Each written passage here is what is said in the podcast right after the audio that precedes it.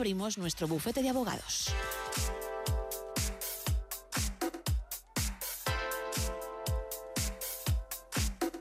Con Raúl Gómez, con nuestro abogado. Muy buenas noches, Raúl. Muy buenas noches, Gema. La aventura jurídica de esta madrugada nos demuestra que a veces no hay ley ni normativa que resista a una situación de emergencia, en este caso médica. Y luego le toca a los jueces hacer encaje de bolillos para intentar poner orden en el caos. Nos ponemos en situación. En marzo del 2019, una mujer de 28 años ingresa de urgencias en un centro médico de la provincia de Cádiz con un fuerte dolor abdominal y náuseas e indica a los médicos que la atienden que toma la píldora anticonceptiva.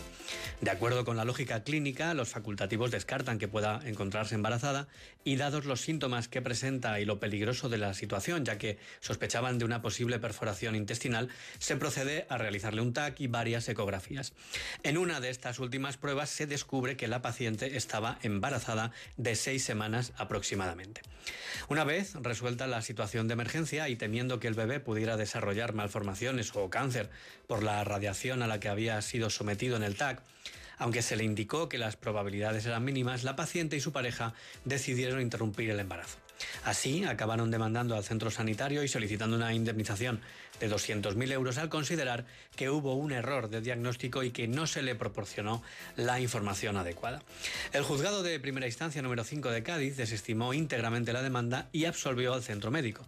Tras el recurso de apelación, la audiencia provincial de esa misma capital asegura que, si bien pudo existir una actuación negligente o contraria a la lex artis en la asistencia sanitaria prestada, hay que considerar que pese a ello no puede apreciarse la responsabilidad que se demanda en tanto que ha de tenerse en cuenta que dicha actuación fue debida a que la propia demandante manifestó que tomaba la píldora anticonceptiva y sobre todo por el hecho de que se produjo una situación de urgencia vital por sospecha de perforación intestinal que hizo necesaria la práctica del TAC para descartarla. En la resolución se recuerda que en medicina la responsabilidad del profesional es de medios y no de resultados y que lo que el profesional debe es poner a disposición todos los medios y aplicar las técnicas con el cuidado y precisión exigible a las circunstancias y a los riesgos inherentes de cada intervención.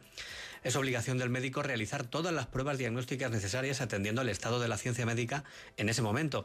Y solo el diagnóstico que presenta un error de notoria gravedad o unas conclusiones absolutamente erróneas puede servir para declarar su responsabilidad, al igual que en el supuesto de que no se hubiesen practicado todas las pruebas exigibles. Por otro lado, añade que se debe procurar al paciente la información más rigurosa, dada la necesidad de evitar que se silencien los riesgos excepcionales, ante cuyo conocimiento el paciente podría sustraerse a una intervención innecesaria o de una necesidad relativa.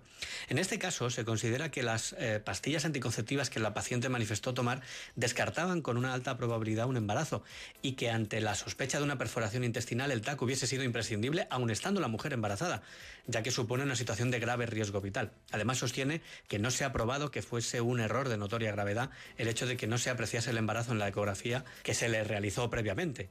Los médicos explicaron que una ecografía abdominal no es el medio adecuado para apreciar un embarazo y que la transvaginal es mucho más precisa para detectar el saco gestacional.